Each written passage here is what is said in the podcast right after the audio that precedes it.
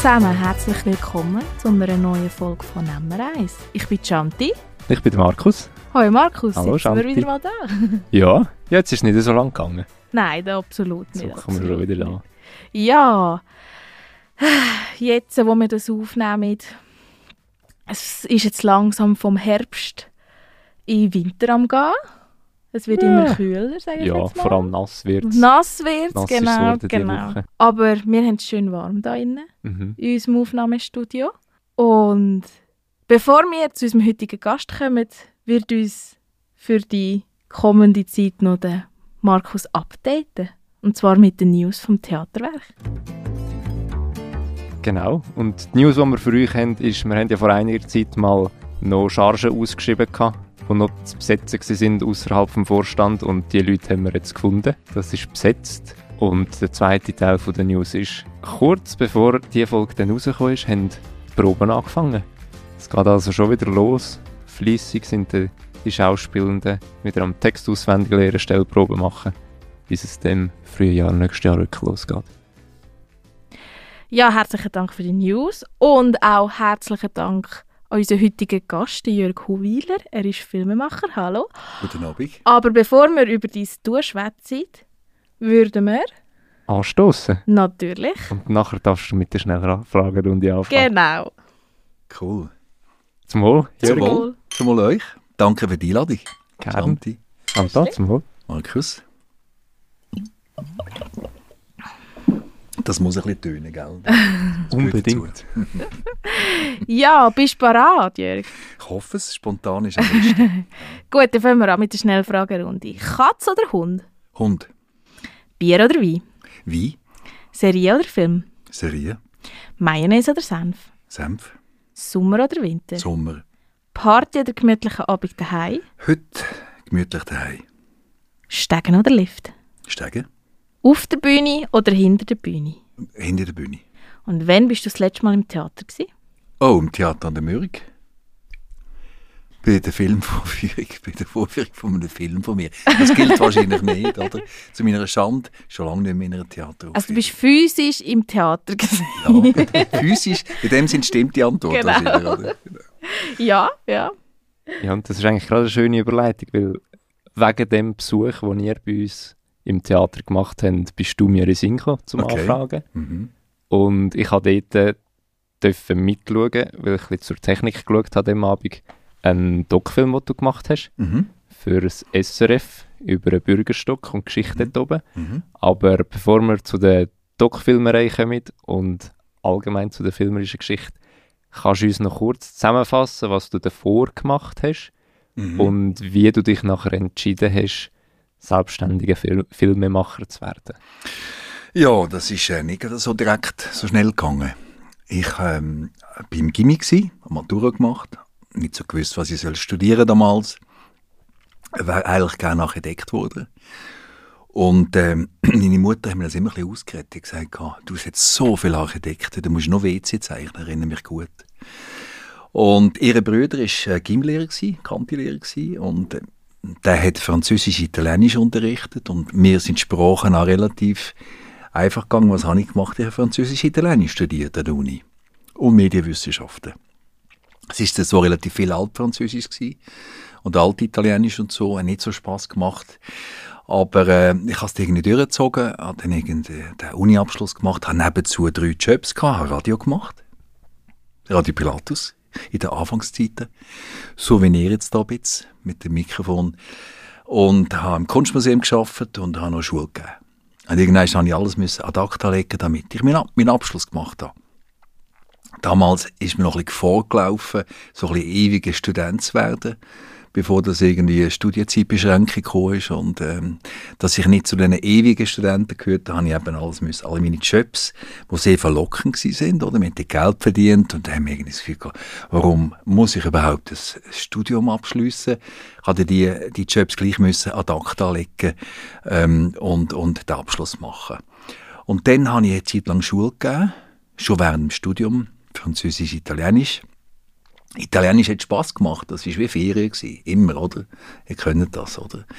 Das war ähm, so ein Gelato gewesen und Spaghetti und Spiaggia und Estate und Italia. Und Französisch war ein bisschen schwieriger, gewesen. das hat erzählt für die Noten und so. Und die Schüler haben das viele nicht so gern gehabt. Schande, ich weiß nicht, Mädchen haben das immer lieber gehabt. Hast du gern gehabt? Französisch, nein. Ich Okay. schäme mich bis heute. Ich habe einen Papi, der wirklich im Welschland in einem Internat war für ein Jahr. Ich habe einen Bruder, der Französisch studiert hat und die redet Oh, okay. Französisch wie eine Muttersprache und ich je Okay. m'appelle Velogestell, so auf Okay. dem Niveau. Also ich weiss nicht, wollen irgendwelche Klischees, dass den Mädchen das einfacher fällt, aber im Schnitt wahrscheinlich schon. Markus, du hast gern gehabt? Nein, gar nicht. Ah, okay. das ist, gesehen, das ist auch der Grund, dass ich den Job noch einen Nagel gehängt habe, der Kante. Und irgendwann ist dann, ähm, äh, hat es einen neuen Fernsehsender in der Schweiz gegeben, der hat S Plus geheissen. Das ist der Vorgängersender von Schweiz 4, im heutigen SRF 2. Das war der Versuch, gewesen, 1900, ähm, ist das gewesen? 92, quasi so ein, ein Gegenstück, äh, ein zweites Schweizer Fernsehen zu schaffen, ein Gegenstück zum, zum DRS. Und wir waren eine ganz kleine Redaktion und ähm, wir hatten ein ganz kleines Spieß im Gegensatz zum grossen SRF. Oder? Aber ich habe dort den Job bekommen. Vielleicht, weil wir auch gesagt haben, wir wollen eine Brücke schlagen in die Westschweiz und so. Wir sind doch eine Nation mit, mit vier Sprachen und so. Und ich bin dort einer von zwei Reportern gewesen, oder? Und wir haben so, wir haben so, ähm, ähm, wie Green Card gehabt, äh, einfach alles können ausprobieren, machen und, und das haben wir auch gemacht und war eine tolle Lehrzeit gewesen. Ähm, und ich hatte nach einem Jahr dann zum Glück können ins grosse, äh, damals grosse DRS, jetzt noch geheißen, Fernseh-DRS wechseln und bin zum 10 von 10 gekommen. Und bin, das ist so der, der Wurf ins eiskalte Wasser gewesen. Sagen immer, das ist so gewesen wie äh, von der Drittliga am Sturm im Fußball gerade in, in National oder in Super League heisst es glaube ich heute, oder? Und habe dann äh, müssen lernen schwimmen, war schwierig gewesen am Anfang. Äh, ist wirklich ins eiskalte Wasser und bin dann langsam so reingekommen, bin dann dort eigentlich vier Jahre gewesen. Viel Spannendes erlebt. Ähm, das war sehr, eine von den spannendsten Zeiten. Wir haben nie gewusst am Abend, ob wir heim können oder nicht. Oder ich habe mehrere Zahnbürstchen am Flughafen gekauft und einen Not Notpass noch äh, machen, weil ich den nicht dabei hatte. Also wir mussten sehr flexibel müssen sein, ist mir aber auch entgegengekommen. Wir haben Viel im Ausland gedreht. Plötzlich hat es geheißen, du könntest du nicht da bleiben. Wir haben hier ein grosses Unwetter im Piemont. Ähm, könntest du nicht hingehen? Ich wollte heimgehen am Abend, oder? Und da äh, habe ich gesagt, okay, toll, ja. Dann ist ein Flug organisiert, oder? Ich war mir um halb acht im Flughafen draussen gewesen auf dem hintersten Platz mit dem Kameramann zusammen in einer Crosshair-Maschine gesessen. Crosshair gibt es ja nicht mehr, oder? Und der Flug ist irgendwie mit einer stündigen Verspätung gestartet, weil es es hat auch die Schweiz Unwetter gehabt. Und irgendwann ist, ist man dann gestartet mit mulmigem Gefühl hinten innen, oder? Und ähm, wir hätten sollen nach Turin und unterwegs sagt der Pilot, ja, es ist so schlecht, wir können nicht landen in Turin. Wir müssen jetzt auf Genua. Dann dachte ich, auf Genua, gut. Und dann hat er gesagt, zehn Minuten später, es ging jetzt, glaube ich, gleich. Er hat ein Loch gesehen, ich hänge jetzt dort runter. Und so sind wir gelandet um halb zwölf.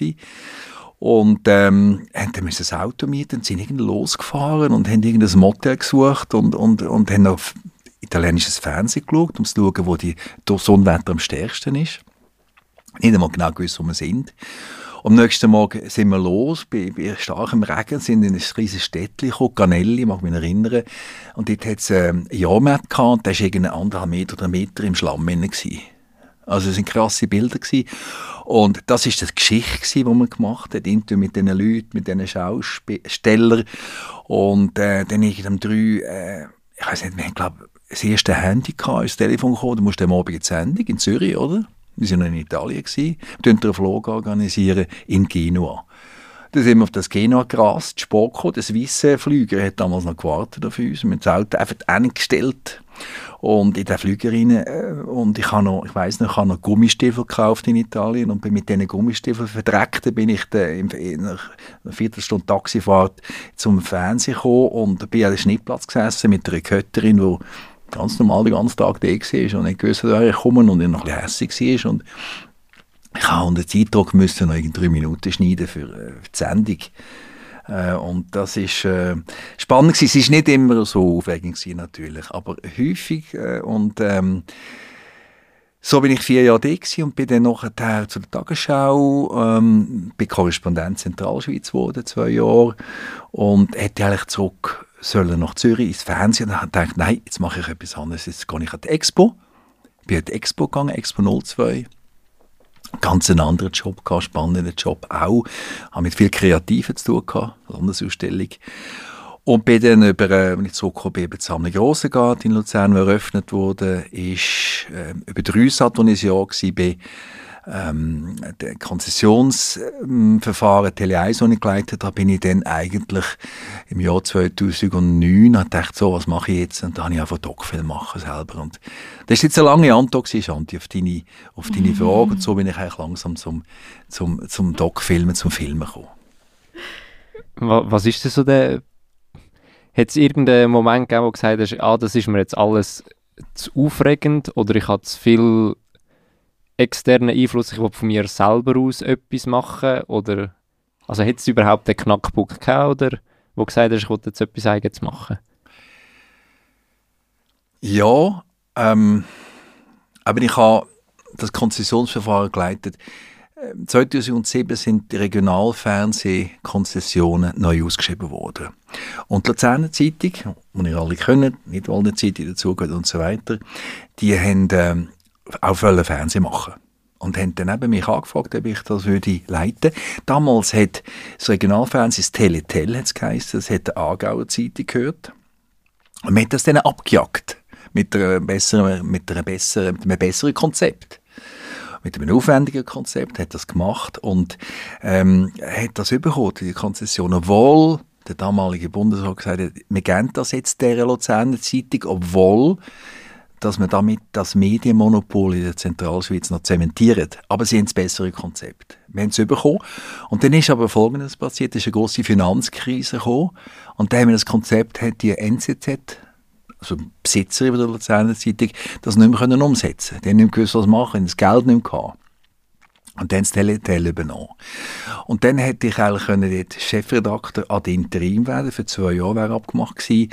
Aber das ist wie wenn du ein schönes Haus als Architekt zeichnest und nachher musst, nicht gerade in einer Hütte, das ist jetzt übertrieben, ich hoffe, es gehört niemand. Also wir sind ja unter uns, oder? Nein, einfach in ein bescheidenes Haus einziehen. Das habe ich nicht wollen. Und das war der Knackpunkt, dass ich gesagt so, und jetzt mache ich selber etwas. Oder man kauft irgendwie, man, sie könnte mit einem schönen Auto umeinander fahren, nachher musst du mit einem mhm. weniger schönen halten. Es wäre nicht mein Kind gewesen. Oder nicht mehr unser Kind gewesen. Und dann bist du eben, wie du erzählst, bist du Filmemacher geworden, selbstständiger Doc-Filmemacher. Ja, ich habe mir überlegt, was mache ich jetzt was? Ja. Und wie, wie, also da äh, kannst du noch ein bisschen den Prozess, eben den Übergang noch ein bisschen beschreiben. Was, was ist das Hast du dir gerade eine Idee gehabt? Hast du zuerst noch müssen eine Findung gehabt, so wie du erzählt hast, du hast extrem viele Erlebnisse hinter dir schon zu dem Zeitpunkt gehabt. Mhm. Kann es auch sein, dass du zuerst mal müssen ein bisschen selektieren so? Ja, ich habe ja eingangs gesagt, ich habe mich sehr für Architektur interessiert mhm. immer. Mhm.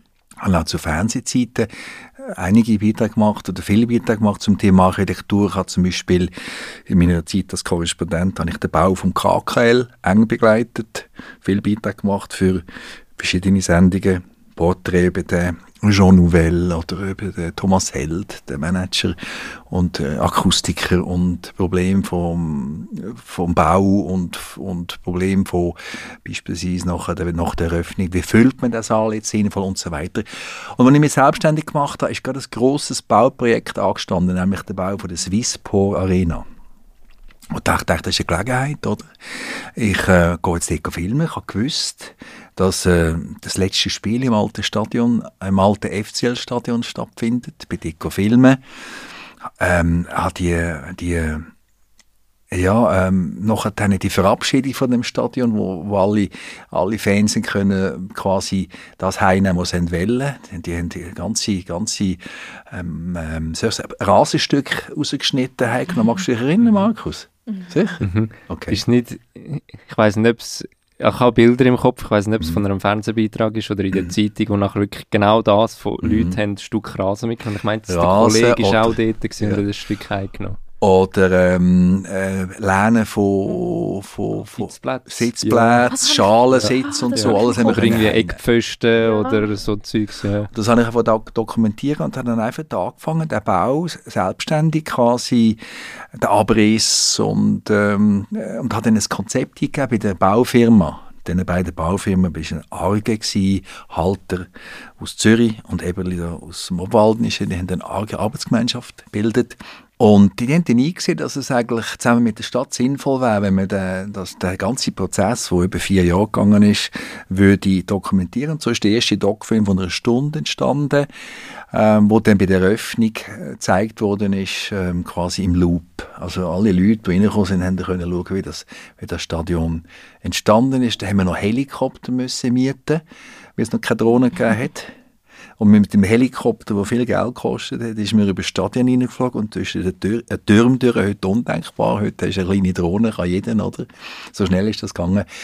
Und aus dem Film heraus ist dann irgendwo ein Film entstanden für, für die Messe Luzern, weil das ist eine eigene Geschichte, das Messewesen. Da sind ein paar Filme entstanden, kleinere für den FCL. Ähm, und äh, eine ganze Schießplatzsanierung auf der Almend. Das war voller Blei zum Beispiel. So hat das angefangen und dann ähm, hat das eine das andere gegeben. Was ist das, so ist das eigentlich gewesen. Ich hatte noch Film machen über die Salle Modulable. Wäre auch ein Archite- ein Architekturthema gewesen. Und das ist ja, wenn wir wissen, dann in die Hose quasi. Ähm, die Geldgeber, die Erben von dem Geldgeber haben dann plötzlich das Geld im freigegeben. Das ganze Projekt ist ja zusammengehört in Luzern und das hat, ähm, äh, das ist wie eine Wunde noch in dem, in dem Kultur, im Kulturkalender äh, oder bei Kulturschaffenden ähm, in Luzern, muss man sagen, dass das nicht können realisiert werden. Wir versuchen das jetzt ein bisschen durch, durch das Projekt von einem neuen Theater in Luzern ein bisschen zu kompensieren, sage ich. Du hast jetzt gerade vorher etwas angesprochen, was ich auch immer so spannend finde, gerade jemand, wo, wie du so lange in dem Geschäft bist und die Veränderungen mitbekommen hast. Du hast eben erzählt, früher man musste einen Helikopter mieten, damit wir können die Aufnahmen machen Heute tun wir auf Amazon eine Drohne bestellen und am nächsten Tag ist die da. Gibt es noch andere Veränderungen, die du einfach jetzt in den letzten Jahren mitbekommen hast, die für dich signifikant sind? Also jetzt bei uns im, im Bereich vom, vom Fernsehen, vom, äh, vom, vom bewegten Bild ist sicher krass die Konzentration von den Jobs. Also äh, als ich in 10 von 10 angefangen habe, 1993, oder, dann ist es eigentlich Usus gewesen, dass man einen Kameramann hatte und einen, und einen Tonoperateur. Ist mit dem dritten rausgegangen auf Reportage. Mehr und mehr haben wir dann de, de, in den nächsten also schon von Anfang an eigentlich, oder wenn wir ins Ausland gegangen ist sowieso, haben wir den Tonoperateur daheim gelassen. Da haben wir sich gespart quasi. Also da haben wir den Ton gemacht, Mikrofon müssen haben, auch Ambiton und so. Ähm, und äh, das ist dann eingespart worden. Nur selten ist ein Tönler dabei gewesen, nur wenn man den bestellt hat, speziell. Und das war der erste Schritt von der Konzentration eigentlich, oder? Und der zweite wesentliche Schritt war, dass wir dann irgendwann als Korrespondenten haben wir eine schöne kleine Kamera bekommen in Luzern, oder? Ein Sony 1000er ist das gewesen, wo man noch keine, keine LCD äh, hatte zum Schauen, sondern müssen quasi durch Suchen durch äh, schauen, oder? Und die Idee war, dass wir für schnelle Einsätze selber gefilmt hätten. Das haben wir ein paar Mal gemacht mit mehr oder weniger Erfolg. Manchmal haben wir den Kaderage nicht so richtig getroffen, die Leute, die Leute den Kopf abgeschnitten, wenn wir es nicht gesehen haben. Und die Kameraleute, die sind sich natürlich, natürlich eine Konkurrenz für die, oder? Und wir sind ja nicht Kameraleute, oder? Und in der Zwischenzeit, alle meine, ja, in der Zwischenzeit etwa 10 Doc-Filme habe ich selber gefilmt, in der Zwischenzeit. Also das ist eine wesentliche Veränderung, oder der Konzentrationsprozess im Verlauf der Jahre. Es gibt viele andere auch natürlich im Medienbereich, aber das ist jetzt ganz spezifisch in unserem Bereich eine Konzentration. Das selber filmen. Und schneiden. Ah ja, das habe ich vergessen. Und schneiden. Also, dass man einen Film auch Rohschnitt macht, mindestens. Und ähm, äh, vielleicht dann noch einen Kötter oder Kötter äh, dazu nimmt zum Schluss für den Feinschnitt oder für das Color Grading, also für die Farbanpassungen, die man macht. Oder? Aber es ist verrückt, also in einem Doc-Film heute, jetzt, wenn ich das vorgreifen kann, das fängt an mit der Idee, mit Konzept schreiben, mit Geld suchen, Sponsoren suchen, also Filmförderung, staatliche oder private.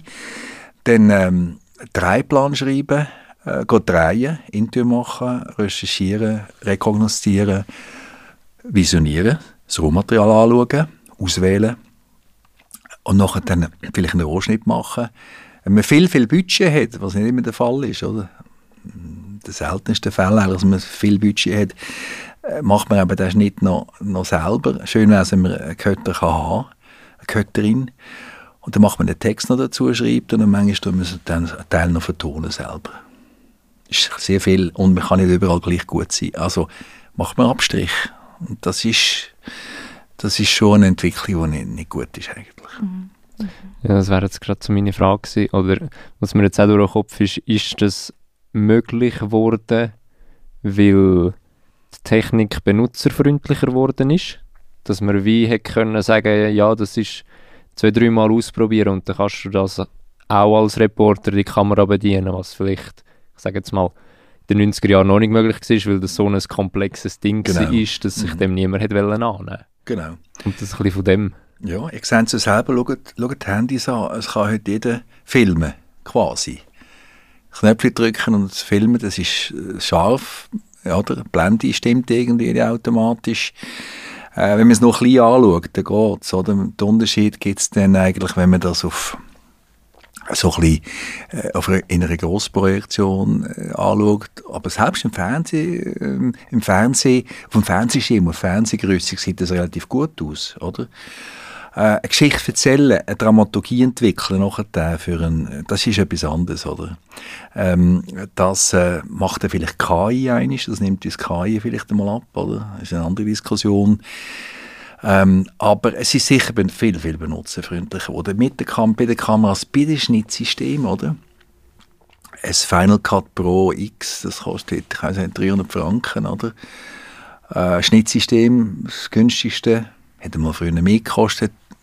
Ein Apple-Schnittsystem. Äh, Profis schneiden so die meisten heute wieder oder immer noch auf ähm, anderen Systemen wie Avid oder Premiere. Aber die sind, all die, die Tools sind günstiger geworden, oder? Und äh, sowohl im, im, in, der, in der Produktion, bei den Kameras, wie auch dann im, im Schnitt eigentlich iMovie ist das Thema gewesen, oder? Mit den ersten äh, Apple-Kisten iMovies äh, ist ein Schnittsystem gratis dabei gewesen, wo man, wo man ganz, wo man einfache Schnitte können machen, die verheben. Dann mal rasch weg von der Technik mhm. zu der Themenwahl mhm. für einen Doc-Film. Du hast gesagt, dass für ähm, die Fußballarena in Dalmend ist eigentlich die Idee von dir gekommen und du bist auf die Leute zugegangen und gesagt, ey, wäre das nicht etwas? Läuft das immer so oder gibt es auch, dass es den anderen Weg macht, dass jemand zu dir kommt und sagt, hey, wir hätten gern, dass du das machst für uns? Mhm. Es gibt beides. Es gibt beides, aber die Initiative, wenn ich jetzt ein bisschen zurückschaue, ähm, für die für Mehrzahl von diesen Produktionen und Filmen, Fernsehen sowieso. Also das sind, das beim Fernsehen, im Fernsehen ist eigentlich die Initiative immer bei mir gelegen oder bei meinem, bei meinem Kollegen. Wir haben mit dem Biabiri zusammen habe ich ähm, vier, vier Filme gemacht fürs Fernsehen. Die Initiative ist immer für uns ausgekommen. Und äh, bei den Auftragsproduktionen ähm, gibt es dann äh, Firmen oder äh, Institutionen, Gemeinden oder ähm, ja, äh, wo auf dich zukommen. Aber im Fernsehbereich ähm, musst du vorschlagen. Es gibt auch, de, es gibt auch dort äh, Auftragsproduktionen, ähm, wenn du, wenn du bist im, im Spielfilmbereich oder das Fernsehen ähm, gibt irgendeinen Regisseur oder eine Firma, wo, wo sie weiß, der hat das schon gemacht, irgendwie etwas in Auftrag. Heute gibt es auch viele Pitches also quasi äh, eine Art wie ein Wettbewerb, es wird etwas ausgeschrieben, oder? Und du gehst eine Idee, eine Idee ein, wie bei einem Architekturwettbewerb.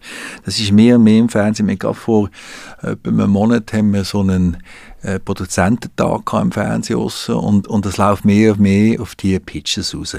Dass man, ähm, ja, dass man, dass man eine Idee geht und wenn du Glück hast, nehmen sie es an, sonst gewinnt den anderen, oder? Wie pitcht man das, wenn ich so blöd fragen. Also bei einer Architektur oder bei einem Kunstprojekt, ja. da kann man Modell machen, man kann ja. Skizzen machen. Wie macht ihr das? Shanti, ich kann das nicht sagen, weil ich es noch nie machen musste. Aber das ist, glaube ich, die Zukunft dort. Ja. Ich kann dir noch ein Beispiel sagen. Ähm, Bürgerstock. Du hast am Anfang gesagt, ich habe einen Doc-Film gemacht über den Bürgerstock. Und es braucht sehr viel Glück. Auch.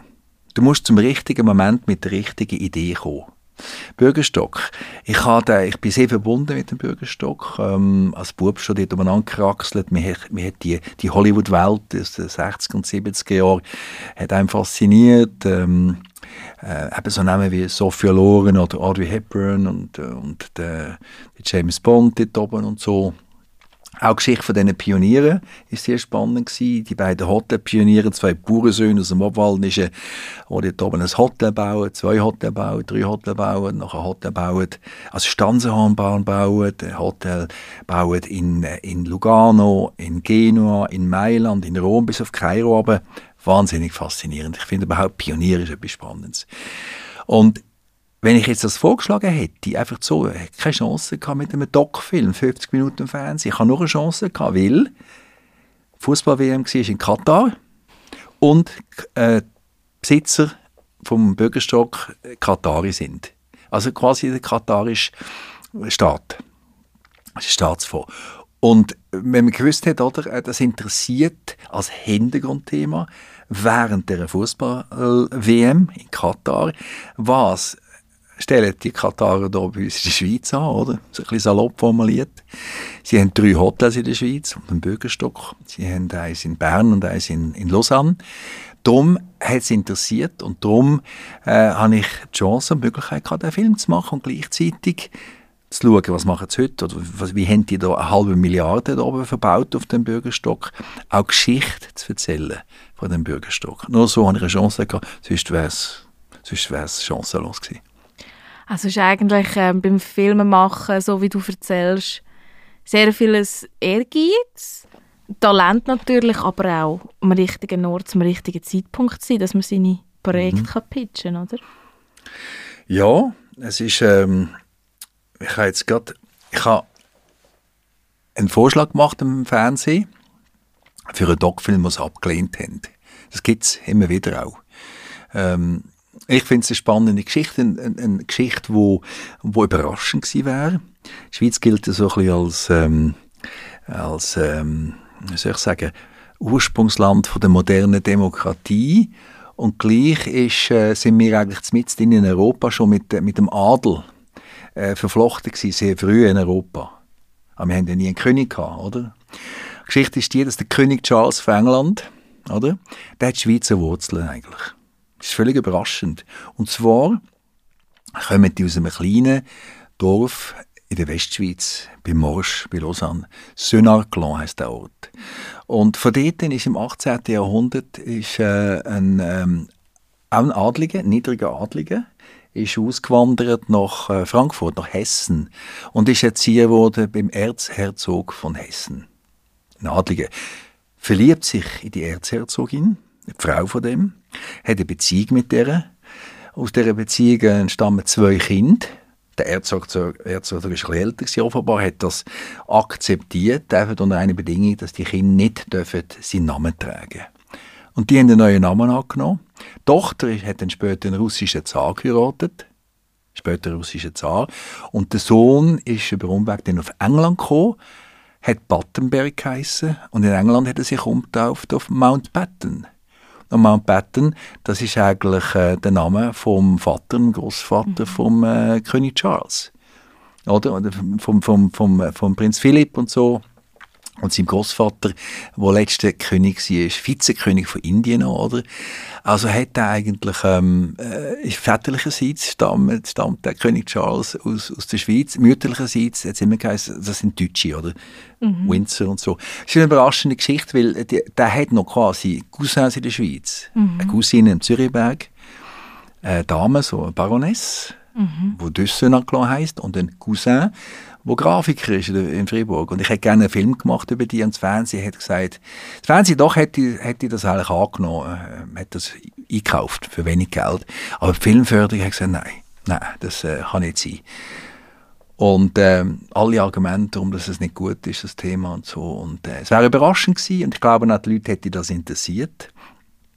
Weil äh, ich habe dann nachher den Film kann ich jetzt realisieren über den Gotthard, über die Verkehrsthematik. Das wissen alle, dass das, ein riesen, dass es eine Belastung ist für die, für die Bevölkerung. Ähm, und das kann ich jetzt machen, obwohl das nicht überraschend ist. Aber mhm. es ist mhm. ein Thema, das die Leute belastet. Ihr seht, das ist manchmal von so vielen Faktoren abhängig. Ähm, ja, es braucht äh, Glück, es braucht den richtigen Zeitpunkt, es braucht die richtige Person, wo man an sie gelangt und so. Und wir wissen es eigentlich nie richtig, was, wie es rauskommt. Also ich glaube, das war eine Fehlentscheidung, weil jetzt, wenn ich den Markus und mich jetzt gerade anschaue... Würdet ihr das schauen? Wir sind beide voll fasziniert da Würdet ihr das schauen? Ich, äh, ja, ich hätte es geschaut, weil... Mhm. Also ich finde es jetzt mega spannend, ich habe es gar nicht gewusst. Nein, das weiß fast niemand. nicht gewusst ja. und... Mhm. Das weiß fast niemand und ähm, ich glaube, dass die Leute würden das gerne schauen und äh, aber vielleicht haben wir das Gefühl, ja Monarchie, mhm. Adel und so, ist doch das nicht, das nicht so ein bisschen, so ein bisschen leicht, so ein bisschen politisch ein bisschen rechtsstehend, ich weiß es auch nicht, etc. Ist das noch opportun und ja. ja, aber passt es rein oder ist ja. ein anderes Thema, das passender ist und dann nicht mehr lieber Wo dieses. vielleicht mehr unter den Nägeln brennt, oder? Vielleicht ist auch der Markt einfach bös gesagt gesättigt, auch wenn ich den, den Zugang wahnsinnig spannend fände, aber äh, wenn man sieht, so der Adelsdokumentationsmarkt einfach so ganz einfach geschaut, man muss jetzt nicht, ob das gute Docs sind, also gewisse Docs finde ich ja recht ja, das ist dann eher ein, ein ausdehntes Klatschheftchen, so die Adeldocs gewisse. Und vielleicht ist das der Gedanke. Vielleicht auch, vielleicht dass, auch, sagt, genau, ui, dass es quasi wie eine, nachher dann ein Gala-Doc-Film ja. gibt, wie es Gala oder so. ja, no. Ja, du hast erzählt eben, die Film über den Bürgerstock. Ähm, eben, der Markus hat es auch schon ein bisschen angesprochen, als ihr euch getroffen habt. Wie ist es eigentlich zu dem Filmabend im Theaterstand gekommen? Wie ist das entstanden?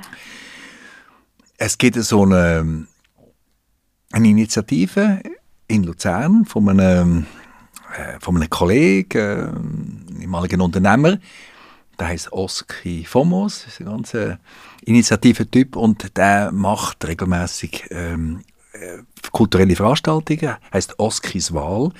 Und das sind immer so ein bisschen schräge, er versucht ähm, schräge also Themen äh, zu mischen. Äh, und, und hat dann nämlich angefragt, äh, würde gerne den Film zeigen. Wir wollten auf den Bürgerstock rauf, es war aber zu teuer, gewesen, der Saal dort oben. Und dann ist mir auf die Idee gekommen, weil ja äh, der Film auch Geschichte von diesen Pionieren, Buchen durch hat die geheissen, zeigt, wo die Stanzenbahn gebaut haben, unter anderem. Oder? Äh, haben wir gesagt, wir, wir gehen doch auf Stanz. Wir gehen doch äh, ins Theater an der Mürg und gehen nachher dann ähm, essen ins, äh, ins Kapuzinerkloster. Und dort hat, äh, und dort hat dann auch jemand etwas erzählt über die Geschichte vom, von den Kapuziner und so.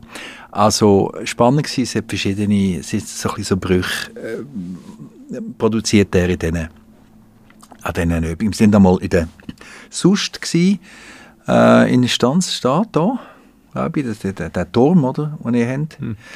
Und dort hat dann einer noch Geschichten erzählt über Wilderer zum Beispiel und äh, hat Musikformationen gespielt und es ist, äh, es wird, Essen ist immer wichtig und so sind wir eigentlich dann zu euch äh, ins Theater in der Mühl gekommen.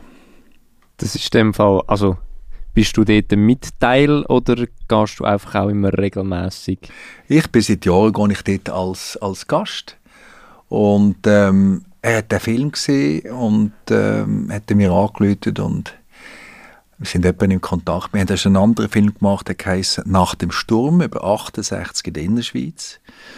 Was da von Zürich her verspätet ein bisschen in die Innerschweiz geschwappt ist, oder?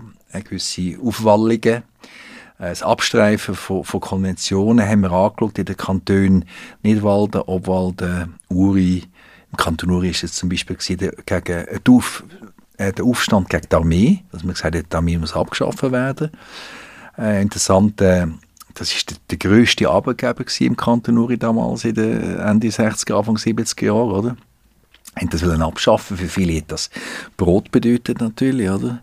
Das sind junge Linke gekommen und gesagt, das braucht es nicht. Das haben wir ein bisschen beleuchtet dort im Kanton Uri. Ähm, hier im Kanton Nidwalden hat es ähm, ähm, im äh, Stanzer Theater hat's, ähm, im Käslager damals Instanz hat es ganz schräge Theateraufführungen gegeben, wo zu, zu grossen, also wo sehr provokativ sind und wo, wo, wo grosse, ähm, ähm, sehr, sehr grosse Kritik und, Tumult provoziert haben hier in Stanz im Nidwaldnischen. Ähm, Obwald war ein bisschen, ein bisschen anders wieder. Obwald war ein bisschen, weiter weg von dieser Entwicklung, weil er weiter weg ist von der Stadt zum Beispiel. Nidwald ist näher stand, stand steht bei, bei, ähm, bei der Stadt. Man hat ein bisschen rivalisiert mit der Stadt auch. Das haben wir auch in einem anderen Film beleuchtet. Äh, das heisst das katholische Korsett. Da ist es um die Einführung vom Frauenstimmrecht gegangen 1971, wo Nidwalden Ja gesagt hat, Obwalden Nein. Wir haben versucht nachzuspüren, was da der Grund ist. Inwiefern hat auch der Katholizismus, die Religion eine äh, Rolle gespielt und damit auch die Rolle von der Frau am Herd beispielsweise und so. Da gibt es einen Unterschied zwischen Nidwalden und Obwalden. Das war spannend. Gewesen. Und ähm, ja, so sind, äh, so sind die, die Themen entstanden. Die Frage ist, ist noch schnell von dir, Markus, in dem Zusammenhang, äh, also habe ich sie jetzt beantwortet? Oder? Ja, ah, die okay. ursprünglich war, ob du Teil von dieser Organisation. Ah nein, ich bin jetzt ein bisschen abgeschweift. Kein Problem. Äh, wir, haben den, wir haben den Veranstalter eben gekannt von dem Film «Nach dem Sturm», 68, wo er sich, wo, wo, wo es Aufstände hat äh, gegen die Stadtpolizei. Ähm, da hat, hat, äh, haben die Junge haben die Stadtpolizei gestürmt in Luzern, weil ein, ein junger Mann in einer, in einer Arrestzelle äh, verstorben ist und dann hat's, äh, haben die das wirklich gestürmt und alles zusammengeschlagen und so. Und der Veranstalter, der Oscar Fomos, Oscar Fomos, hat sich an die Zeit erinnert, ist dort am Rand auch noch dabei gewesen, hat den Film gesehen und äh, so sind wir auch immer so ein bisschen in Kontakt geblieben zu, via die Filmthemen, bis es dann eben zu dem Bürgerstockabend gekommen ist. Du hast jetzt ja eben ein bisschen erzählt von den verschiedenen Projekten, die du ähm, gemacht hast. Viele von deinen Filmen spielen in Luzern oder von der Zentralschweiz oder die Thematik ist dort verankert. Wie fest bist du in der Region verankert? Das ist eine gute Frage. ich habe früher immer so Witz gesagt, der Storch hätte mich eigentlich südlich von den Alpen müssen fallen lassen also durch, meine, durch mein Studium von, von romanischen Sprachen, vor allem Französisch, Italienisch, oder, habe ich mich schon sehr, fühle ich mich schon sehr verbunden mit dem Latinischen eigentlich, also mit der, mit der Welt. Und gleich bin ich auch hier daheim. Es ist, ähm, ich bin so ein bisschen reisend, ich muss einfach immer wieder gehen, aber komme auch wieder gerne zurück reise sehr gern und ähm, ja, ich habe auch schon, wie gesagt, wir haben einmal einen Film gemacht für eine Nidwaldner Firma, eine grosse, wo wir in Rio de Janeiro gefilmt haben und in Hongkong gefilmt haben. Äh, auch. Und ähm, es ist, äh, es ist, der Raum da ist mir manchmal ein bisschen eng, ein bisschen zu eng. Ähm, ich befürchte manchmal auch so ein bisschen die zunehmende Verstädterung, den Verlust von Kulturland bei uns in der Schweiz. Äh, ist, ähm, ich bin offen für, für, für fremde Kulturen, ich liebe fremde Kulturen und finde toll, dass so viele äh, Leute aus verschiedenen Nationen bei uns sind, wenn es auf Kosten dann vom Kulturlandverlust geht, äh, von der Natur oder manchmal. Aber da sind wir auch mit natürlich.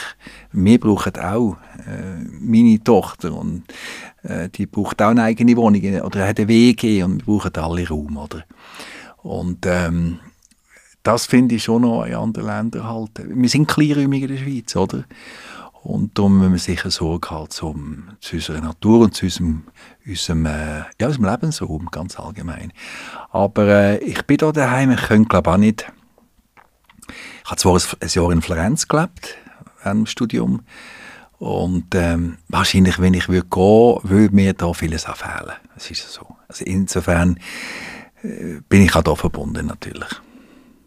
Zurück zu den Doc-Filmen. Mhm. Was ist die Essenz von einem guten Doc-Film? Hm, ganz eine gute Frage. Wir haben gerade jetzt mit dem Fernsehen diskutiert über das Thema.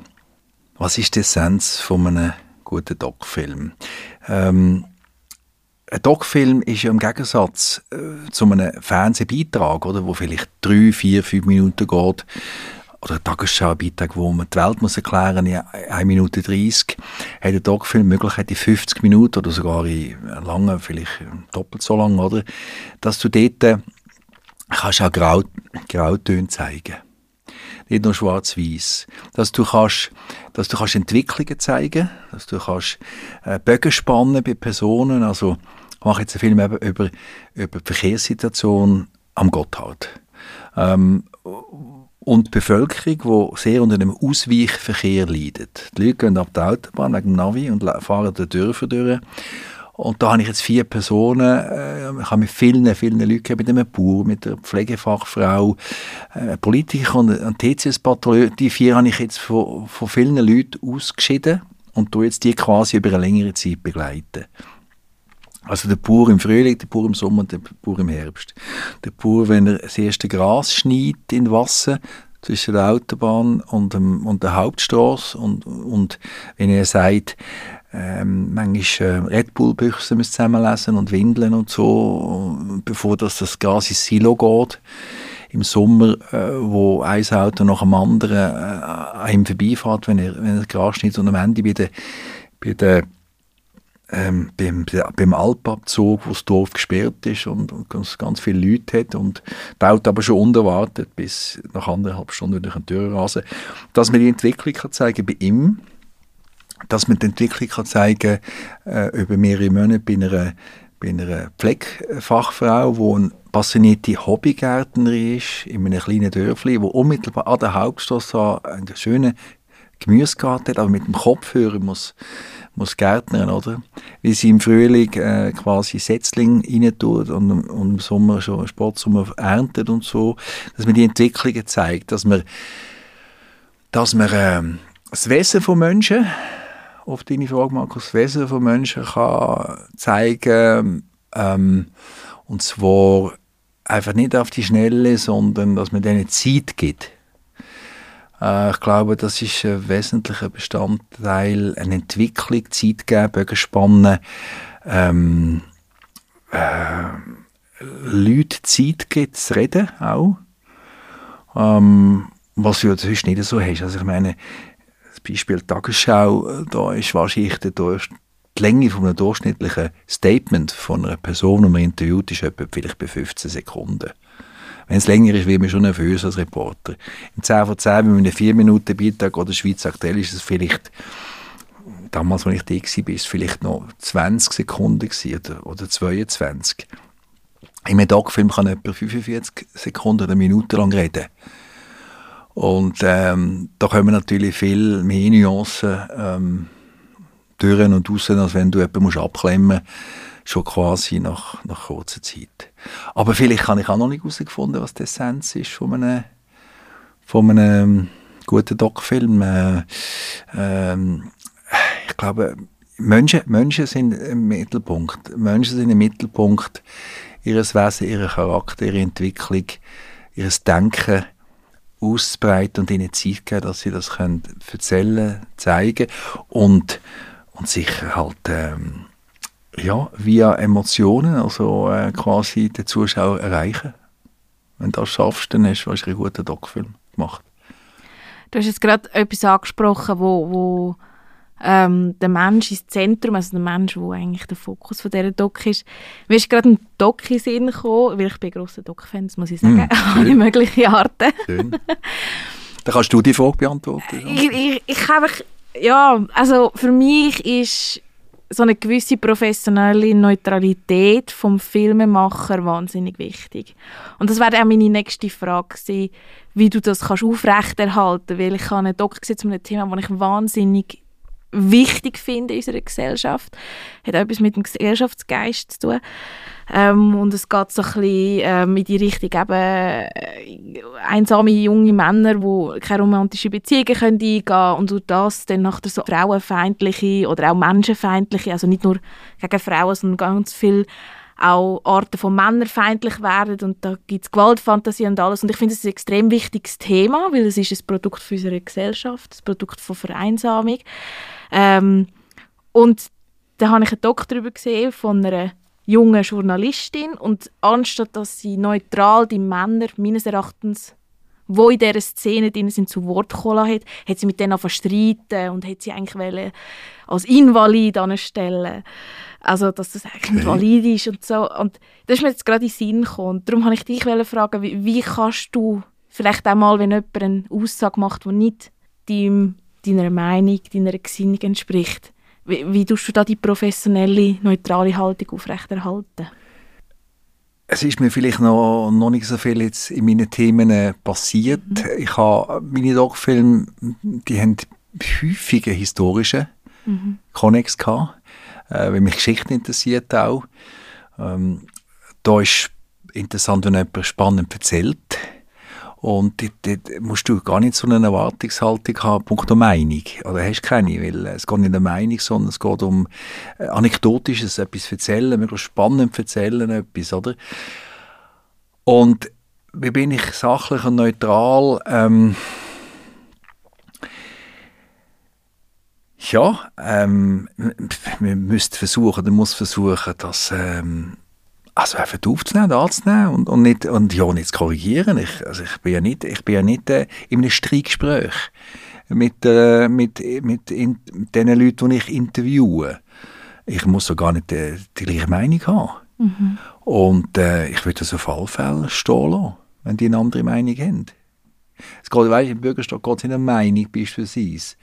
Ähm, äh, wenn einer sagt, wir sind doch offen für alle Leute und, und ich weiß aber, äh, die Einheimischen gehen nicht mehr dort und weil es viel zu teuer ist und so, dann kann ich ihnen noch konfrontieren und sagen, aber sie, äh, mit, mit der Tatsache, sie haben beides zu tun, man kann ja bei ihnen gar nicht mehr so andere go, go konsumieren, man kann nicht einkehren, nichts und, und wenn man mit der kurzen Hose kommt, dann werden wir quasi von der Terrasse gewiesen und so, dann kann ich ihn damit konfrontieren. Eben, ähm, man kann als Interviewer kann man, kann man kontern, respektive nachfragen und auch hart nachfragen und auch konfrontieren. Das kann man, aber ich will jetzt nie streiten mit jemandem und das, das ist nicht meine Rolle. Ja. Ich finde auch, das ist irgendwie der Unterschied zwischen eben einem Doc-Film und einem anderen Format.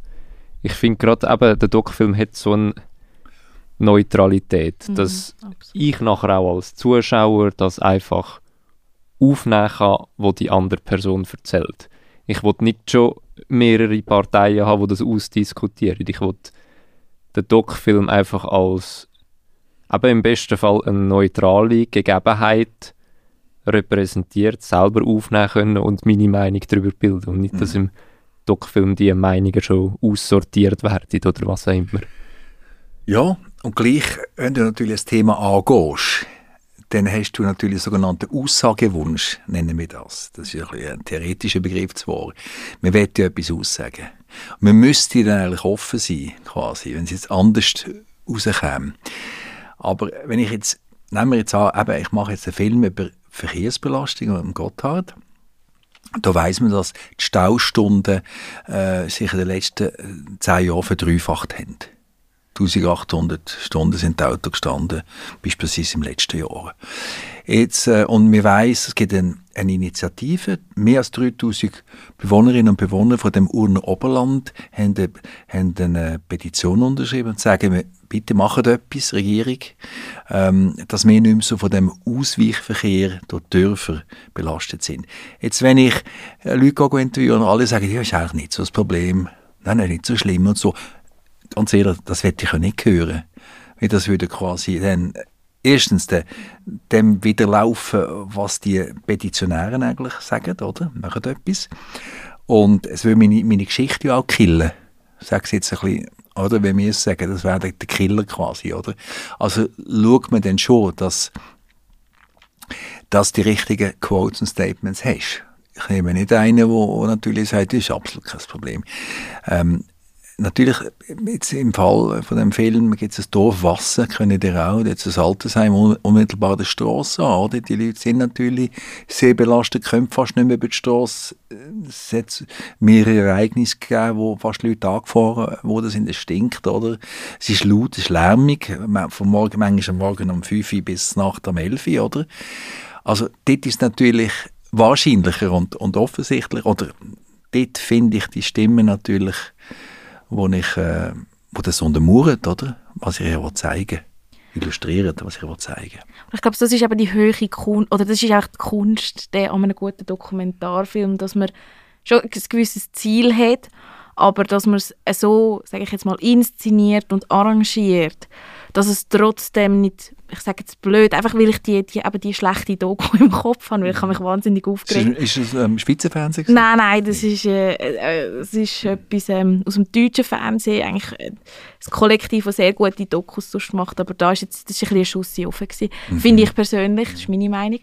Ähm, es ist ja die, eben die Kunst, dass dann das nicht plump überkommt, ja, sondern dass das wirklich, ich sag mal, einen gewissen Stil hat, mhm. eine gewisse, aber also ein gewisses Konzept dahinter. Es kann aber auch ein Konzept sein, eben jetzt in dem besagten deutschen Fernsehen, ja. privat oder nicht, dass man quasi provoziert, dass man sich als Reporter, das ist wie ein Konzept, vielleicht auch, ich weiß es nicht, mhm. oder, dass der Reporter so wie anwaltschaftlich wird.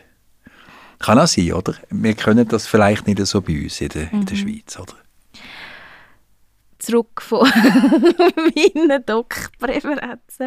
Mhm. Ähm, so einen Doc-Film zu machen, kannst du mal sagen oder uns einfach schildern, wie groß ist der Aufwand, wie viel Zeit musst du einberechnen, kannst du genau Zeit einberechnen, wie, wie eine große Crew brauchst du, was brauchst du durchschnittlich für ein Budget?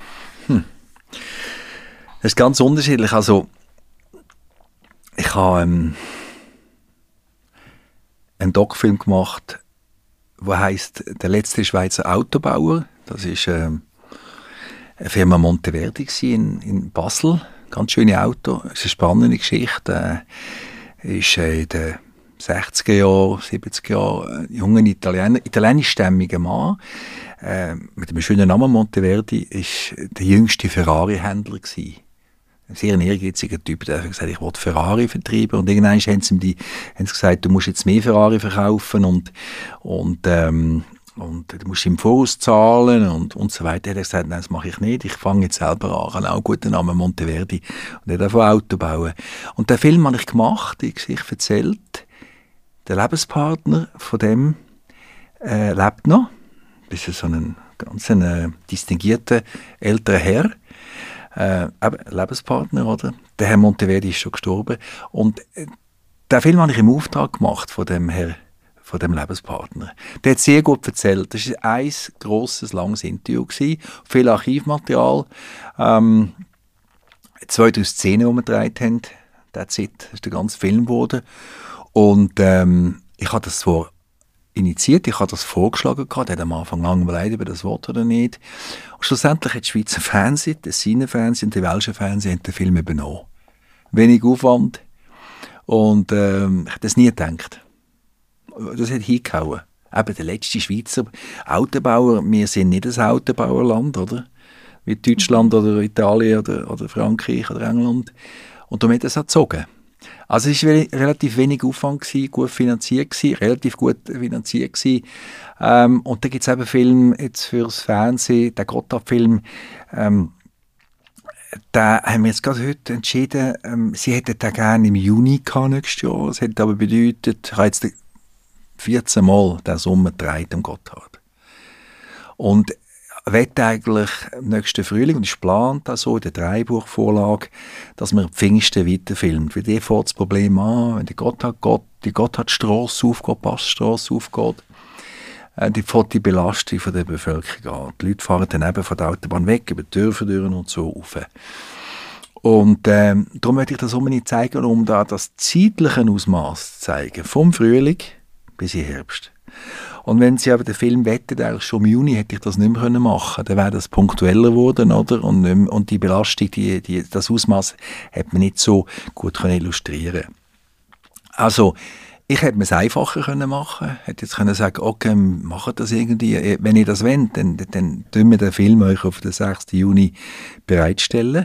Das heißt aber vor einem Monat vorher, ähm, ich hätte gar nicht mehr können filmen, haben wir müssen auch verschneiden im Februar, März und so, wir müssen äh, dann den Text dazu schreiben, wir hätten ihnen müssen einmal ähm, äh, quasi die Abnahme heißt das, oder? Äh, und die, die, die schauen das an und sagen dann so oder so und das, man muss korrigieren allenfalls. Und dann muss man es noch mit, mit, mit Sprecherinnen sprechen vertonen. Man muss ins Studio gehen, man muss es mischen, man muss Töne mischen. Das heisst, der Simon Gut, gell, der jetzt Technik macht heute Abend. äh, das ist ein grosser Aufwand, oder? Auch das Color Grading machen. Und äh, also vom Aufwand her hätte man das können reduzieren aber ich habe gesagt, nein, zugunsten vom Produkt wette ich wirklich so wie wir es geplant haben, so wie es beschrieben ist, auch in der Dreibuchvorlage, die ausführlich ist, nehmen wir jetzt den ganzen äh, Frühling noch dazu und den Film halt, äh, Gottes Namen, im Herbst bringen. Ähm, nicht vor der grossen Reisewelle, sondern halt ein bisschen nachher, obwohl Belastung, die geht bis heute Mitte Oktober bis Ende Oktober. Und von dem her gehe ich jetzt vielleicht nochmals zehnmal drehen, oder? Die Taufe, nehme das auf mich, aber ich ähm, habe dann auch Gewähr oder, oder, oder kann dann auch mein Konzept auch umsetzen. Auch wenn ich mehr zu tun habe. Und es ist ganz unterschiedlich, die zwei, zwei Beispiele. Es kann sehr aufwendig sein. Eben, Alment-Film-Doc da habe ich drei, vier Jahre gedreht quasi. Und ähm, andere Filme kannst du... Könntest, also im Schnitt haben wir eigentlich für einen Doc-Film zwischen mehr zwischen drei Vierteljahren und einem Jahr. Mhm. Und die Kosten, das kann Low-Budget sein. Also, ich staune, wenn man, wenn man ein bisschen erzählt, man ist ja nie alleine. Oder? Man zahlt Kötterin oder Kötter, Studio, Sprecher, ähm, Color Grading, allenfalls Drohnenaufnahmen etc. Das scheint viel zu sein, aber gleich ist es wenig. Wenn man das erzählt, andere sagen, die was noch so wenig und so. Wenn man sieht, was, was, was Spielfilme für Budgets haben oder, oder Doc-Filme, die im Ausland produziert werden oder Doc-Filme vom, vom BAC unterstützt werden, vom Bundesamt für Kultur, wo man äh, eigentlich äh, schön Geld bekommt, die aber es ist sehr großer Aufwand, bis man die, bis man die Eingaben gemacht hat, oder? Das ist sehr, das muss, da muss alles akribisch auch formal stimmen und die weisen das häufig beim ersten Mal zurück, wegen einem formalen Fehler und so, muss man es wieder eingeben und beim Becher wird es abgelehnt und so. Das, ist, das, das frisst etwa ein, ein halbes Jahr Zeit, würde ich sagen. Und wir verzichten zwischenzeit manchmal auf die Eingabe im Back. Hören das für einige Filmkolleginnen und Kollegen Außer man hat einfach zwei, drei, man nimmt sich zwei, drei Jahre Zeit und macht es fürs Kino zum Beispiel, oder? Ist die Frage beantwortet? Mehr oder weniger. Danke vielmals. ich habe es jetzt gerade mal in meinem Kopf probiert zu vergleichen mit einer Theaterproduktion. Mhm. Also wenn ich jetzt die Kosten höre, eben zwischen 60, 120, 150'000 ist so ein das, was du für eine Low-Budget, normale Laientheaterproduktion hier umeinander eigentlich auch, auch schnell mal ausgegeben hast. Mhm. Wo die, ja, am ersten Ding, als ich es mal gehört habe, habe ich gedacht, oh ja, das ist ja noch viel Geld. Mhm. Aber wenn du mal das Budget auflistung siehst, mhm. was für gewisse Chargen zahlst, das Material nur schon und alles, was dazukommt, dann denkst du, ja, das ist dann doch oftmals knapp berechnet. Ja, ja. Und, und das will ja ja, aber die Zeitspanne ja, ist ja, ja auch für eine Theaterproduktion gleich mal bei drei Vierteljahren. Mhm. Also mhm. ähnlich wie für einen Doc-Film. Ja. Mhm. Mhm. mhm. Darum mhm. ist, ja, würdest du dir dann anders wünschen, dass mehr finanzielle Mittel herum wären, dass man qualitativ hochwertigeres oder aufwendigere Sachen kann machen Ja, natürlich würde man sich das wünschen, aber äh, das ist, ähm, es gibt immer mehr Filme, oder auch? unsere, unsere, unsere Hochschule, ähm, da gibt es viele Abgänger, oder? Jedes Jahr, auch in Luzern. Ähm, Film, Video, oder, beispielsweise. Die machen tolle Sachen, die wollen produzieren. Es gibt immer mehr Eingaben. Äh, Budgets ähm, bleiben quasi, ja, gleich. Ähm, Luzern hat irgendwie, 400'000 Franken gehabt, ähm, im Jahr für Filmförderung. Und äh, jetzt geht es gerade auf natürlich, aber es ist, äh, wir sind da schon eine Provinz im Verhältnis zu Zürich, wo glaube ich 12 Millionen hat. Allerdings viel mehr Filmschaffende, muss man auch sagen. Die Konkurrenz ist auch viel größer und so. Klar, wenn man sich äh, mehr Geld wünscht, wir sind, man hat auch versucht, eine Filmstiftung hier in der Schweiz auf beizustellen. Das ist leider nicht geraten. Ähm, und gleich, ich meine, ähm, es ist, ich weiß nicht, Literatur wird wahrscheinlich nicht so, kost, nicht so stark gefördert wie es im Theaterbereich. Markus, haben eine gute Unterstützung da im Kanton Nidwalden schon, oder? Jein. Jein. Also es ja, ist ja. der... Hm. auch wo zu sagen, also von uns aus das Gefühl halt kommt, ja, es ist ja gerade so das Dürftigste, was ihr Äh. uns abgebt. Ja, aber dabei haben ja auch, eben, die Holly haben ja auch ein, zwei Theater in äh, Instanz. Also mindestens Theater in der Mürg, plus noch äh, das Käslager, wo ja Produktionen macht, glaube ich. Ja, also dort ist das Konzept ein bisschen anders. Anders, es ist ja. einfach das Käslager, wo extern nachher eigentlich Mhm. Produktion rein Aber doch ein reiches kulturelles Leben da in Mhm. Nidwalden, vor allem in Stanz, oder? Natürlich will man sich immer mehr Geld wünschen und der Kuchen wird nicht grösser und zum Teil kommst du wegen dem auch, gibt es dann auch Absagen, oder? Weil sie einfach äh, nicht alles können unterstützen und äh, das hat sich schon geändert, eben mit den die Schulen, oder, wo, wo jetzt halt all die Lehrgänge, aber in allen Bereichen, oder, äh, viel, äh, ja, also viel Kulturschaffende äh, jedes Jahr die, die Schulen verlassen und, und, und, und wenn aktiv sein, wenn kreativ sein und so und, und häufig eben auch Fördergeld angewiesen sind in verschiedenen Bereichen, oder? Dann kennt man bei euch das Problem vom Fachkräftemangel nicht wirklich. Nein, das ist eine gute Frage, das gibt es wirklich nicht, nein. Ja. Wir haben keinen Fachkräftemangel, wir haben finanziellen Mangel wahrscheinlich, oder? Mhm. Genau. Finanzmittelmangel. Finanzmittelmangel, ganz genau. Ist es nicht auch der irgendein, ist das einfach der Raum und das Bedürfnis gesättigt ist? Also ich habe ja nicht mehr Zeit, um mehr Doc-Filme zu schauen. Ich wähle mir dann ja aus, dass ich die guten schaue. Es nützt ja auch nicht, einfach mehr zu produzieren. Hm. Du musst ja auch noch das Publikum finden dafür. Klar, und äh, ein grosses Problem ist, dass, dass ähm, es geht ja, ja, das Problem ist ja, dass wir ein, ein riesen Angebot haben, oder? Und das Angebot, äh, schaut mal, es gibt ja auch sehr viele Dokus und Dokumentationen ähm, äh, auf, auf diesen auf diesen bekannten ähm, ähm, äh, Streaming-Plattformen, angefangen von, also die, die Mediatheken, die es gibt. Alle Fernsehstationen haben eine Mediatheken. ARD, ZDF, Arte, alle, oder? Dann kommt, abgesehen von Netflix und, und was alles, alles gibt, Apple TV und, und, und was gibt's noch alles? Disney Plus, Disney, Amazon all das Prime. Zeug, genau.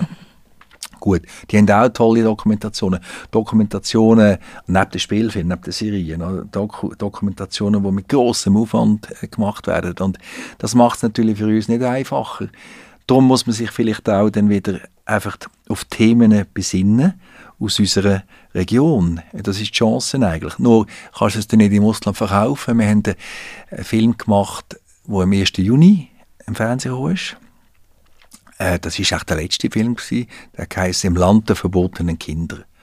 Das ist die Geschichte von den Saisoniers, die äh, unser Land gebaut haben, Italiener, Spanier, Portugiesen, ab den 60er, 70er Jahren. Äh, die haben ihre Kinder nicht dürfen mitnehmen solange das Saisoniers sind.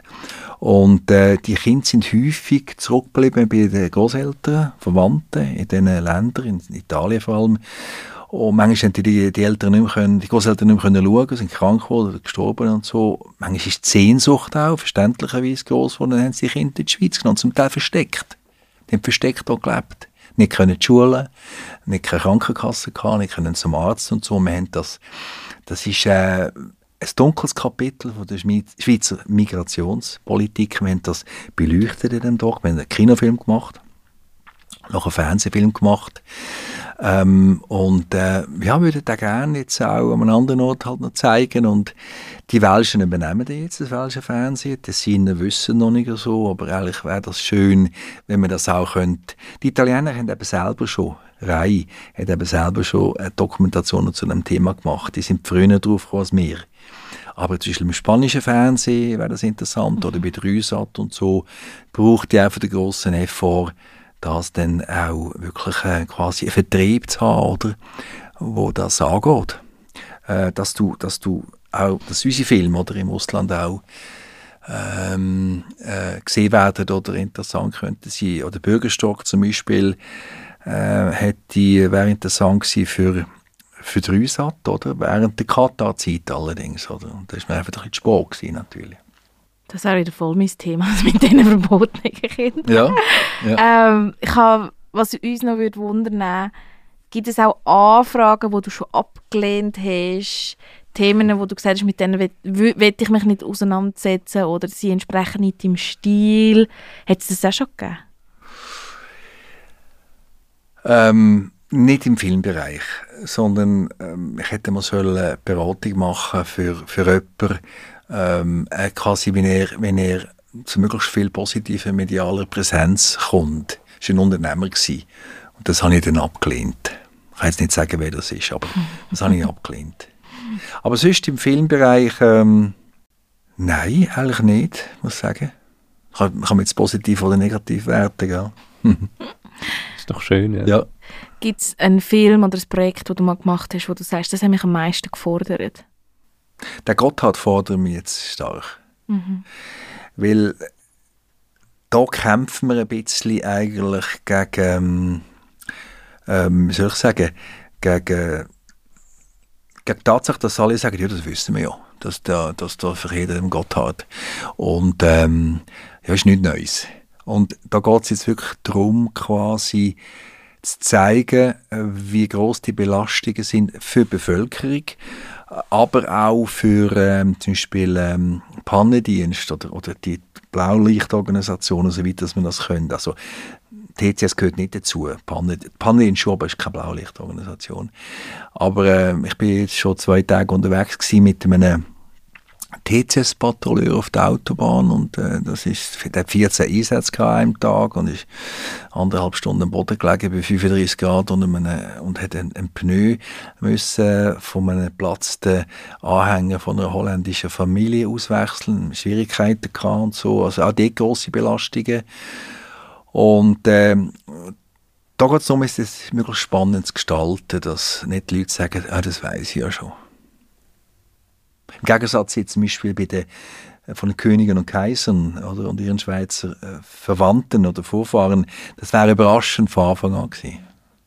Wenn du ein Doc-Thema wünschen dürftest, gibt es etwas, was du unbedingt mal machen willst, aber noch nicht dazu gekommen bist? Wow, ihr habt super Fragen. ich überlege mir es bis zum nächsten Mal, ist gut. Also, ich weiß es nicht. ähm, so Wünsche und Träume, was wir gerne machen. Ich habe eigentlich immer so ein versucht, das durchzuziehen, was ich mir vorgenommen habe. Gegen Widerstand. Aber das jetzt hier, der, von Königen und Kaisern, das hätte ich gerne gemacht. Und da muss ich jetzt einfach, vielleicht macht die Schweiz aktuell macht ich, äh, einen Beitrag daraus. Immerhin vier Minuten. Aus dem Material, das ich schon gefilmt habe, vielleicht auch nicht, ich weiß es noch nicht. Ich warte noch auf Antwort. Aber ähm, eben, das wäre, ähm, ich habe das Gefühl gehabt, oder? Wir sind das Vorzeigeland von der modernen Demokratie und sind gleich mit in dieser, in dieser Verflechtung von, von Adel. Und die Habsburger, oder? Äh, die grösste äh, Dynastie, gibt, also Kaiserdynastie, oder? Die haben ihren Ursprung ja auch in der Schweiz. Die sind aus dem Kanton Aargau. Und die Herzen von diesen letzten Kaiser, äh, von diesen österreichischen Kaiser, Zita, wo im Exil gelebt hat, im Bündnerland oben, und ihr Mann, die Herzen, die haben es im Körper entnommen, ist so ein bisschen gruselig. Und die sind, äh, wissen auch nicht so viele Leute, die sind eigentlich im Kloster Muri, im Kanton Aargau, im Freiamt, sind die dort bestattet. Und die Körper sind in Wien. Also die Herzen von dort, wo, wo quasi, äh, wie soll ich sagen, wo sie herkommen, sind dort bestattet. Shanti? Nicht gewusst, gell? Es ist gerade... Wenn mir das, das Film mit ist, gerade Halloween äh, Tag vorbei und es passt jetzt gerade thematisch. Aber auch da, oder? Da wäre quasi, ähm, ja, wäre doch interessant, Extrem oder? spannend, ja, ich bin so, aber ich bin kein Referent, ich bin so bis ziemlich jedem Thema bin ich ja. Nein, das wäre überraschend und, und der, der, eben der, der, oder, nach dem Ersten Weltkrieg, das sind wir wieder beim Historischen, oder, ähm, ist der, hat der österreichische Kaiser müssen abdanken und ähm, hat nachher, ist am Anfang mit seiner Familie im Exil gewesen, auf einem Schloss, in einem kleinen Schloss, wo der Familie gehört hat, im Kanton Thurgau noch. Und äh, hat, dann haben wir das Gefühl gehabt, er ist nöch bei, bei Österreich, der hat nur pro forma abdankt, aber eigentlich hat er nicht wirklich, seine, seine Frau hat gesagt, dass als Kaiser kann man nicht abdanken, das ist von Gott, von Gott gegeben. Und dann hat er tatsächlich versucht, quasi heimlich, oder, äh, wieder ähm, das Kaisertum, die Monarchie wieder zu installieren, ist zurück auf Österreich. Und dann haben wir ihn quasi mit seiner Familie dann noch Prangin, in ein Schloss, das ist am Genfersee verbannt, in das zweite Exil, er hat es wieder versucht. Und schlussendlich war er hier in Luzern gewesen, in einem Schlosshotel Hertenstein, was heute nicht mehr gibt, das gesprengt worden ist, auf der Halbinsel Hertenstein, wo man hier von Standstadius auch noch sieht, dort hat er es zum dritten Mal versucht. In einer Nacht- und Nebelaktion auf Ungarn, äh, mit, einem, mit einem Flugzeug von, von ähm, Dübendorf aus, hat er versucht, in Ungarn quasi die Monarchie wiederherzustellen. Und dann haben die, ähm, die, die Engländer gesagt, das geht jetzt gar nicht mehr. Da ist glaube mit, mit, äh, mit ich weiß nicht mehr wie viele Angestellte, mit sieben oder acht Kindern in einem Schlosshotel äh, residiert, einen Sommer lang. Und dann ist er nachher dann äh, quasi auf ein Schiff befördert worden, Donau drauf, bis Schwarze Meer und ist definitiv mit unbekanntem Ziel, er hat das nicht gewusst in seiner Familie, und ist nachher dann auf Madeira gekommen und ist dort nachher in Madeira gewesen. und ähm, er ist nach anderthalb Jahren dann gestorben und seine Frau, die Kaiserin Zita, die letzte Kaiserin, hat ihr letztes Kind bekommen und ist dann später, nach, dann, nach einer Irrfahrt in ganz Europa, hat sie Wohnsitz genommen in Zitzers bei Chur, auch in einem, so einem, in einem schlossartigen Gebäude, wo sie dann äh, äh, auch gestorben ist und, und nicht mehr zurückgehen auf Österreich, weil sie eigentlich ähm, nie abdankt hat, oder? Nie abdanken. Und äh, ja, sie ist in die Schweiz zurückgekommen, auch dorthin, wo eigentlich ihre, wo ihre Anfänge sind, oder? Das in einem, in einem Land, wo ich sage nicht Monarchie nicht gut, oder? Aber es ist einfach interessant und spannend. Ich hoffe, ich bin jetzt nicht zu ausführlich gewesen. Nein, ich, ich könnte ja noch stundenlang zuhören. Ja, es ist so viel... Es ist wie ein Doc-Film. Ja. Ich könnte eine Radiosendung ja. machen. Die Radiosendung wäre, wir zwei würden einfach zuhören und du würdest erzählen. Mhm. und dann Gegenfragen stellen. Nein, mega spannender, schöner Schlussmoment ähm, gewesen, würde ich sagen. Mhm. Ähm, ja, bevor wir gehen und bevor natürlich unser Jazz am Schluss kommt, haben wir natürlich immer noch Songwünsche. Okay. Genau. Muss man die jetzt sagen? Wenn du gerade etwas, wenn dir gerade etwas in Sinn kommt, mhm. etwas vorbereitet hast, kannst du sagen. Und sonst nehmen wir sie dir einfach nachträglich drauf. Also ich habe nichts vorbereitet, ihr überrascht mich. Müssen wir schnell erklären, wie viele Songwünsche sollten oder müssten das sein? Es ist eine, zwei, drei, vier, je nachdem, was der mhm. einfällt. Also ich bin, ähm, ich kann sehr gerne italienische Musik von italienischen Liedern machen, Cantautori aus den mhm. 70er Jahren. Ähm, Wäre schön, etwas von Franco Battiato äh, zu hören zum Beispiel. Oder von Francesco de Gregori oder vom Lucio Dalla zum Beispiel. Äh, das ist so ein bisschen Musik, die ich gerne habe. Sonst bin ich eigentlich immer offen für alles. Also, aber ähm, Battiato, Franco Battiato entspricht sehr meinem, meinem Wesen, ist ein, ist, ein, ist ein ganz spezieller Musiker, ist, hat, hat Musikstil gemischt, hat, man hat so den Professor von der italienischen Cantatori so ein genannt. Er war relativ intellektuell. Gewesen. Hat er mit Sprache hat er, äh, experimentiert, mit elektronischer Musik, mit äh, Folklore gehabt. Ähm, ja, wäre schön, wenn man so einen Song, wenn er so einen Song könnte einbauen Sicher nochmal etwas Neues. Genau, das kommt ja. natürlich auf unsere Playlist. Wenn du im Nachgang noch einen speziellen Wunsch von dem Künstler hättest, kannst du uns natürlich noch schicken. Mhm. Und für euch, liebe Zuhörerinnen und Zuhörer, ihr könnt einfach schauen und wenn ihr natürlich von dem Künstler etwas seht, dann wisst ihr, ist das vom Jörg. Ja, dann wär's das. Ganz offiziell. Danke vielmals, dass ihr Zeit genommen hast, Jörg. Sehr gerne, spannend war mit euch. Doch schon über Anregend. eine Stunde hast. Ja. Oh, ist so schnell gegangen? Ja, ja es vergeht aber schnell. Ich hoffe, es ist nicht langweilig geworden. Nein, gar Nein. nicht. Gar nicht. Wir können jetzt auch gerne abklemmen, aber es muss halt irgendwann auch sein. Unbedingt, ja. Und die, die mehr vom Jürgen sehen wollen, können am besten irgendwo Doc-Filme von dir schauen. Und wir würden äh. sicher die Webseite verlinken in den Show Notes, mhm. dass man bei dir auf die Webseite kommt und sieht, was du alles schon gemacht hast. Danke vielmals. Euch alles Gute und äh, bis gelegentlich einmal. Ja, Danke. Ja, und liebe Zuhörerinnen und Zuhörer, natürlich dürft ihr uns immer bewerten, uns reviewen, uns Feedbacks schicken. Ihr dürft uns auf Instagram folgen. Ähm, ihr findet uns auf allen gängigen ähm, Streaming-Services für Podcasts natürlich wie immer. Auch dort dürft ihr uns bewerben und folgen und dürft auch eurem Grossi von uns erzählen. und ja, herzlichen Dank, dass ihr eingeschaltet Und bevor wir gehen, kommt jetzt natürlich noch die wichtigste Frage, oder? Nehmen wir noch eins. Wir nehmen noch eins. Ciao zusammen. Tschüss. Tschüss.